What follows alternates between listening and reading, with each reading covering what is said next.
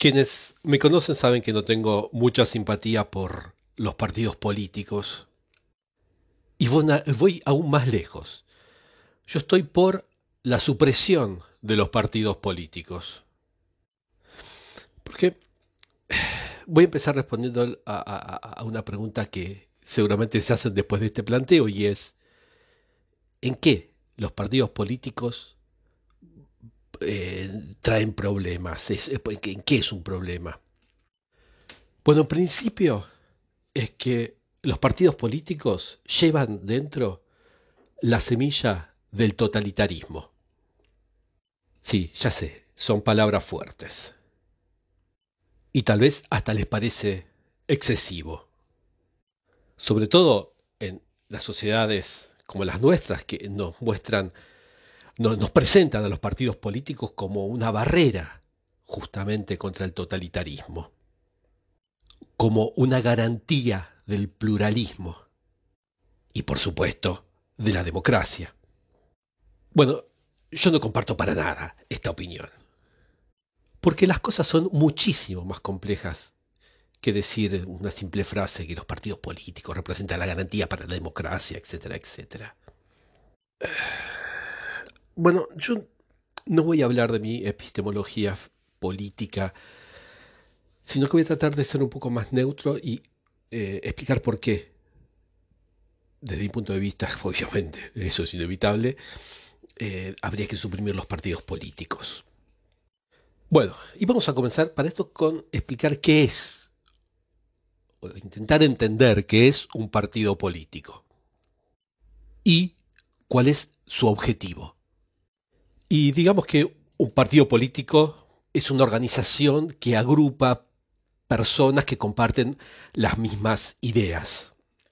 Y su objetivo es de acceder al poder para poner en marcha eh, esas ideas en la sociedad. En realidad, acceder al poder, algunos, pero por lo menos quieren tener el mínimo de influenciar las decisiones del partido que sí obtuvo el poder, que tiene el poder. Bueno, esta es la definición un poco de diccionario la que, la que, digamos, en la que todos podemos estar de acuerdo. Pero si la analizamos un poco, vamos a ver que contiene dos elementos esenciales. Dos elementos sobre los que podríamos basarnos para construir la crítica de los partidos políticos. El primer elemento, casi es una obviedad, ¿eh? el primer elemento es la homogeneidad de las ideas. ¿Y esto qué quiere decir? Quiere decir que las personas que adhieren al partido político o que votan en las elecciones por estos partidos eh, son personas que comparten globalmente las mismas opiniones y los mismos valores. Eh, voy a continuar, pero este es un punto esencial en el cual eh, después habría que detenerse y meditarlo bien. Pero continúa. Que, pero que, que, quede claro, subrayo, o, o, le paso el resaltador, el stabilo, entre los primeros, el primer elemento, entre los primeros elementos es la homogeneidad de las ideas. El segundo de los elementos que se podría destacar, que, se puede, que, resalta, es la búsqueda del poder. Porque sí, un partido político es una organización que tiene por objetivo acceder al poder. Ok, es una cuestión evidente, es una verdad de perogrullo, pero es una cuestión evidente que merita, que es preciso subrayarla o resaltarla. O sea, un partido político no quiere simplemente existir, no quiere simplemente dar testimonio, quiere pesar, pesar en las decisiones, pesar en las opiniones públicas, obviamente que un partido político que no pesa en nada es un, partido político condenado a, por lo menos a la ineficiencia. Digamos, más claramente condenado a la desaparición. Pero quería que quede bien claro en esto. Los dos elementos esenciales de un partido político. La homogeneidad de las ideas y la búsqueda del poder. Pero bueno, ahora la cuestión es saber en qué esto es problemático. Porque ustedes deben haber remarcado se deben haber dado cuenta, y si no, yo lo preciso para que no haya ninguna ambigüedad. Es que no me estoy refiriendo a este o aquel o al otro partido político. Porque lo que trae problemas es el sistema de los partidos políticos. La, la naturaleza misma de los partidos políticos que, se pone, que, que hay que cuestionar, que está mal. Y aquí no podemos hacer distinción entre los diferentes partidos políticos. Porque sean cual sean las ideas que tengan, el objetivo del juego es de llevarlas al poder. Lo que quieren es llegar al poder. El resto es el decorado. Entonces, ¿qué es lo que trae problemas? ¿Qué, es lo que nos, nos plantea un problema en los partidos políticos? El problema viene de la homogeneidad de ideas, el problema viene eh, de la búsqueda del poder. Bueno, en realidad, de estas dos cosas. Son estas dos cosas que nos traen problemas. Y paso ahora en qué es eh, eh, la problemática, ¿Qué, en qué nos trae problemas esto. Bueno, comienzo con el primer punto, la homogeneidad de las ideas. Dije hace un rato que eh, un partido es una agrupación de personas que comparten las mismas ideas, los mismos valores, que comparten, bueno, que digamos, vamos a trazar una línea, que están de este lado de la línea la famosa línea del partido. Pero este punto que acabo de decir eh, nos trae, tiene una consecuencia, y es que es imposible la existencia de un pluralismo. Ustedes saben, pluralismo es, quiere decir la expresión, la cohabitación eh, de ideas divergentes sobre aquel u otro, sobre el tema que sea porque uno bien podría adherir a la mayoría de las ideas de un partido, pero están en desacuerdo con otras. Pero, pero, cuando eso pasa, el hecho de expresarlas, me refiero al hecho de expresar una posición contradictoria con la del partido, es tomar el riesgo, y en gran medida hacerlo, eh, tomar el riesgo de debilitar al partido. Es el riesgo de crear la división. Y cuando uno está en un partido, se supone que tiene que hacer bloque, que tiene que ser como un solo hombre y dejar sus desacuerdos en el vestuario. Y esto podemos contactar, con, comprobarlo en, en, el sistema político actual, ¿eh? cuando un responsable, un dirigente político, toma una posición divergente con respecto a la línea, esta línea del partido, ¿eh? a la línea oficial del partido, se habla de línea disidente. Y la disidencia lo único que es eh, o corresponde solamente a desobedecer a la autoridad. Ahí vemos bien eh, el campo, em, cómo manejan con el, léxico, con el léxico, cómo obligan con el léxico a la disciplina el campo disciplinario del léxico. Te disciplinan con la palabra. Y cuando la divergencia no solo corresponde a un miembro, sino a un grupo de miembros, ya no se habla de disidencia, sino de decisión. A veces se habla de clan en el seno del partido. Y lo hablan como una ruptura de la unidad.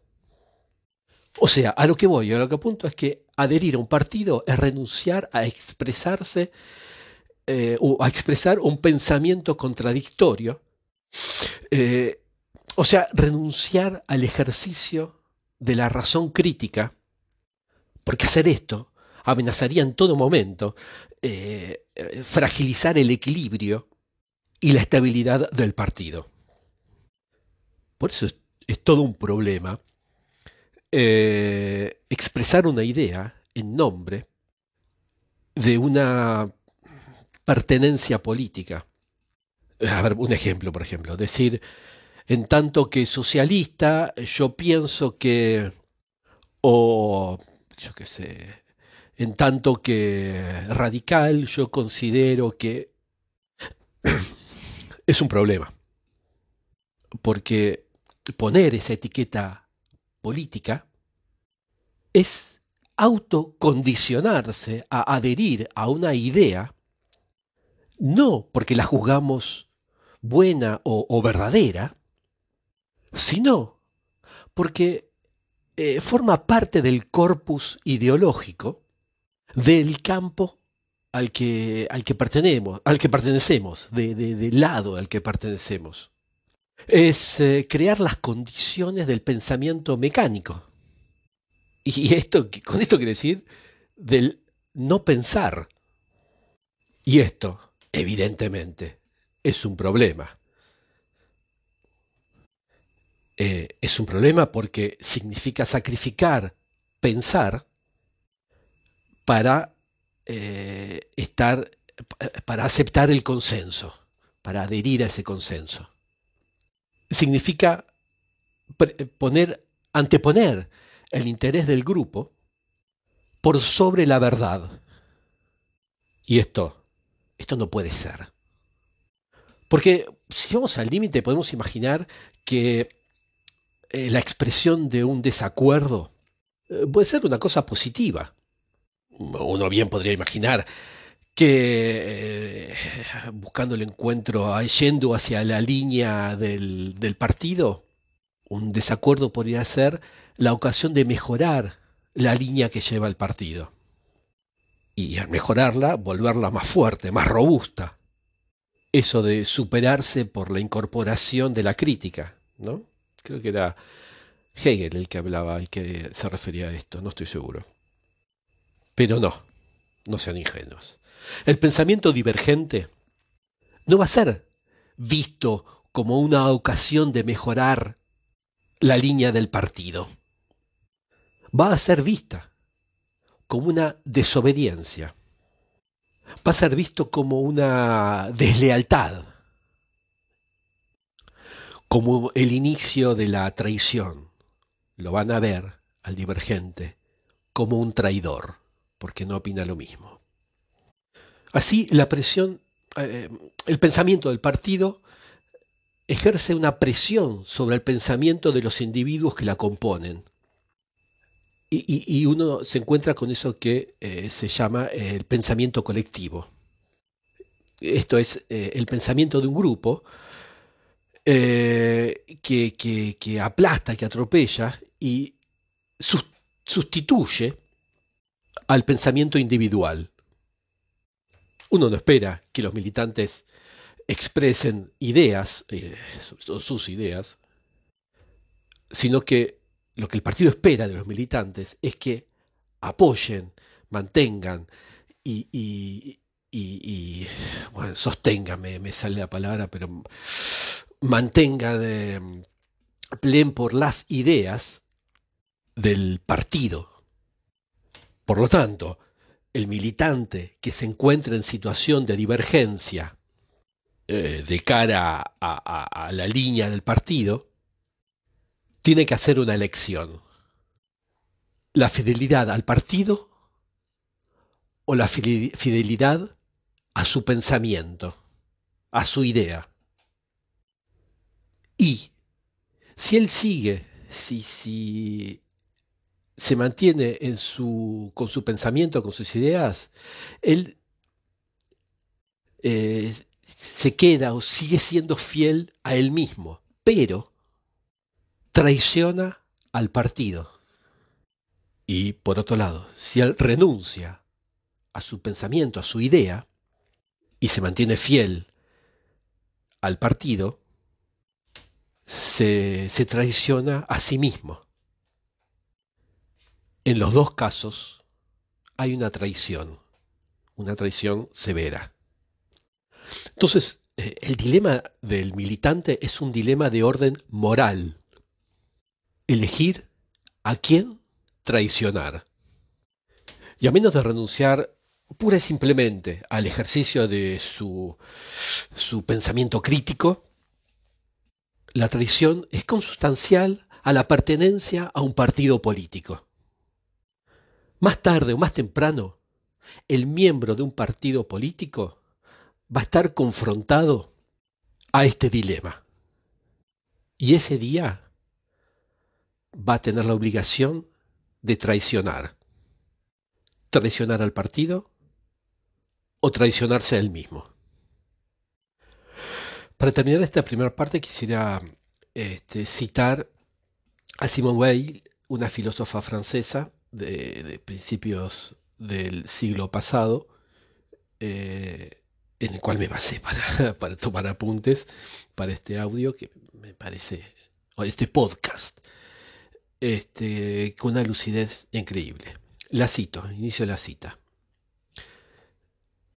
Si un hombre, miembro de un partido político, está absolutamente resuelto a, no ser fiel en todos sus pensamientos, o sea, solamente a ser fiel a sus pensamientos, en sus ideas, solamente a su voz interior exclusivamente y a ninguna otra cosa, esta persona no puede dar a conocer esta resolución a su partido. En este caso está, entonces, de cara a él mismo, siendo un mentiroso o en estado de mentira. Es eh, una situación que no puede ser aceptada salvo por la causa de la necesidad que trae encontrarse dentro de un partido para tomar parte eh, eficazmente de los asuntos públicos. Pero, entonces, esta necesidad es un mal y hay que ponerle fin, suprimiendo los partidos un, hombre que no tomó la resolución de fidelidad exclusiva a, su luz, a su voz interior, este hombre instala la mentira en el centro mismo del alma. Se, se, va a tentar vanamente de intentar hacer la distinción entre la libertad interior y la disciplina exterior. Porque es necesario entonces mentir al público. Y esto es de todo candidato, de todo político elegido, que en realidad debería tener una obligación particular con la verdad. Si yo estoy dispuesta a decir en nombre de mi partido cosas que yo estimo contrarias a la verdad, contrarias a la justicia. ¿Acaso lo voy a advertir antes de decirlo? ¿Voy a dar una advertencia? Si no lo hago, estoy mintiendo. Y de estas tres formas de mentir, al partido, al público o a uno mismo, la primera es por lejos la menos mala. Pero si la pertenencia a un partido trae con ella siempre, en todo caso, la obligación de mentir, la existencia de partidos es absolutamente, incondicionalmente, un mal. Bueno, entonces vimos que no puede haber un espíritu libre dentro de un partido. Eso no, no funciona. Y no puede funcionar porque hay una incompatibilidad. Hay un conflicto de interés o un conflicto de intereses entre la verdad y la unidad del partido. Y por otro lado es lógico, ¿eh? porque un partido no es un, club de reflexión, un lugar donde se juntan a, pensar. Un, partido político es una organización que busca hacer eh, avanzar, que, que eso, que avancen sus ideas. No busca contradecirse o buscar la contradicción. No busca cuestionárselas. Porque obviamente cuestionárselas sería aparecer o dejar ver fallas. Y sería darle al adversario una ocasión de, regocijarse y apoyarse en esas fallas. Y destruirlos. Más se tolera las opiniones divergentes, más se hace mm, eh, menos nítida, más brumosa la línea del partido. Se da la imagen, aceptando la divergencia, de un partido hecho de muchos pedazos, inconsistente. Y esto es muy malo para la credibilidad. Porque no se pueden permitir dudar cuando el objetivo es tomar el poder. No se pueden permitir pensar en voz alta. Puede parecer asqueroso todo esto, pero es una realidad psicológica.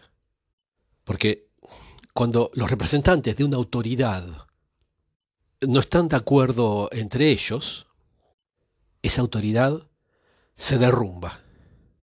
Porque uno está tiene una tendencia mucho más alta a respetar una autoridad cuando aparece eh, poderosa, sólida, cuando la vemos segura de ella misma, esa autoridad. O sea, no hay posibilidades. Si el partido político quiere ser eficaz, si quiere eh, llegar a sus objetivos, eh, si quiere crear la adhesión de otros, de, de tener más militantes, de que lo voten, para acceder eh, al poder tiene que acallar las voces discordantes, incluso si éstas están del lado de la verdad. Porque las ideas no triunfan porque son verdaderas. Las ideas triunfan porque la fuerza está de su lado. Y aquí llegamos al segundo punto, que era que es la búsqueda del poder, de acceder al poder. Y para llegar a este objetivo, el partido tiene que ganar fuerza, tiene que ganar influencia, concretamente tiene que agrandarse. O sea, el objetivo de un partido político es crecer ilimitadamente. Un, partido político no tiene nunca demasiados adherentes o demasiados electores. E incluso cuando un partido fue eh, elegido o fue electo, eh, no terminó con, su búsqueda de poder. Y, ahí se encuentra confrontado a los, eh, a los partidos de oposición, a las situaciones internacionales. Dicho de otra, de otra forma, se, se enfrenta a todo lo que no es él. Y todo lo que no es él, lo que no es el partido, representa una amenaza. Una amenaza a su poder. Y esta intención de crecimiento indefinido implica una relación conflictiva, extremadamente conflictiva, a punto tal que inversa esta relación entre fin y medios. O sea, da vuelta la relación fin, fines y medios. ¿Qué es lo que quiero decir con esto? Quiero decir que el objetivo del partido político ya no es de instaurar el bien común. Su objetivo es de continuar su crecimiento, indefinidamente. O sea que el partido político ya no es un medio para instaurar el bien. Él se volvió él mismo el bien. Y así el partido político se vuelve él mismo su propio fin, Y esto es realmente muy desagradable, porque si el partido se vuelve a sí mismo su propio fin, quiere decir que todo lo que se vuelve susceptible de, favorizar el crecimiento del partido es un bien. Y ahí, y, en esto se comprende también mentir, la mentira, porque no también la traición. Porque si el partido se arriesga a perder un porcentaje, digamos el 5% de votos eh, diciendo la verdad, decir la verdad es traicionar al partido. Es traicionar el interés del partido. Ser leal hacia su partido es ser desleal de cara a la verdad. O sea, el objetivo de un partido político no es de tener la razón, es de convencer que él tiene la razón. Porque el poder no se construye sobre la verdad. El poder se construye sobre la creencia. Se construye sobre todo sobre la pasión. Y aquí, cuando digo pasión, exacerbación de los ánimos, pasión, es cuando quisiera hacer un, espacio y que piensen, si llegado a este punto, ¿no sería lógico entonces suprimir los partidos políticos? Porque el bien no se identifica con el poder, el bien se identifica con la verdad. Podríamos ahora meternos en una cuestión un poco más metafísica e intentar entender que podría llamarse el bien. Y, como decía en el segundo audio, en el audio de recién, el bien podríamos decir que es la verdad.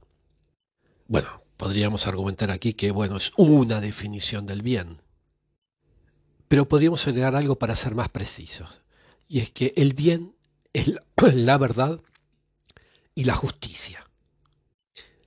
Aunque sea aquí, con esta definición tenemos un indicio, un indicio de, Platón en todo caso, ¿no? Platón decía, el mundo sensible está gobernado por lo esencial o los esenciales y lo más alto de estas de lo esencial es el bien que eh, se divide en tres, se, transforma en tres cosas. Eh, tiene los tres ingredientes. La verdad, la justicia y la belleza. Así, la verdad es el bien eh, dentro del, del dominio de la, del pensamiento. La justicia es el bien en el dominio de la moral. Y la belleza es el bien en el dominio de los sentidos. Y cada modalidad del bien corresponde a cada una de las tres partes del alma. La parte sensible, situada abajo, abajo la parte moral, situada, situada en el medio, y la parte racional, situada arriba. Esto aunque es antiguo, lo usamos eh, eh, actualmente en, nuestra vida moderna. Por ejemplo, la resolución de un problema matemático podemos, podemos decir que es verdad o podemos decir eh, que es justa o, o que está buena, que está bien, que está linda. Se podría decir las tres formas, ¿no? O sea que digamos que esta definición del bien es una definición platónica. Y decía que para Platón el bien en el dominio del pensamiento es la verdad. Y el bien en el dominio, en el campo moral, es la justicia. Y la eficacidad, la persuasión, el poder, no, no forma parte del bien. Si lo llevamos al extremo podría ser parte de los medios para acceder al, al bien, pero a condición de no olvidar el bien mientras transitamos estos medios. Pero los partidos políticos olvidan el bien mientras transitan estos, estas rutas, estos medios. Es, es, que se olvidan que son medios para acceder a otros fines y no un fin en sí mismo. O sea, hay que estar más a favor de la moral de los principios y no de la moral de los resultados. Porque los principios tienen un valor superior a los resultados. Y hay que entender bien esto, que si se condena a los partidos políticos es justamente por esta concepción moral que acabo de denunciar. Porque la moral tiene que estar arriba del interés. La verdad tiene que estar arriba del interés. Y reunirse alrededor de un interés no es lo mismo que reunirse alrededor de la verdad. Es, esto es Sócrates contra los sofistas, ¿no? Estos que creían que lo más importante era el poder, pero para Sócrates lo más importante era la verdad y no había un punto de acuerdo posible entre eh, Sócrates y los sofistas. Hay aquí lo que se llama un diferendo metafísico. Y aquí cito nuevamente a Simone Weil, la filósofa francesa, cuando dijo, cito, los partidos políticos son organismos, organizaciones públicamente oficialmente constituidos de manera em, oficialmente constituidos eh, de manera de matar las almas en las almas el sentido de la verdad y de la justicia. Rousseau decía que en una democracia quien debe gobernar es eh, la voluntad general. Pero, ¿qué es la voluntad general? Bueno, no es sobre todo, no es la voluntad de la mayoría. La voluntad general no es la suma de los intereses particulares. La voluntad general es la voluntad del pueblo, más allá de los intereses particulares es la voluntad del pueblo en tanto que entidad unida por un interés común, lo que Rousseau llama el interés general, el interés de todos, por lo tanto, el interés de cada uno.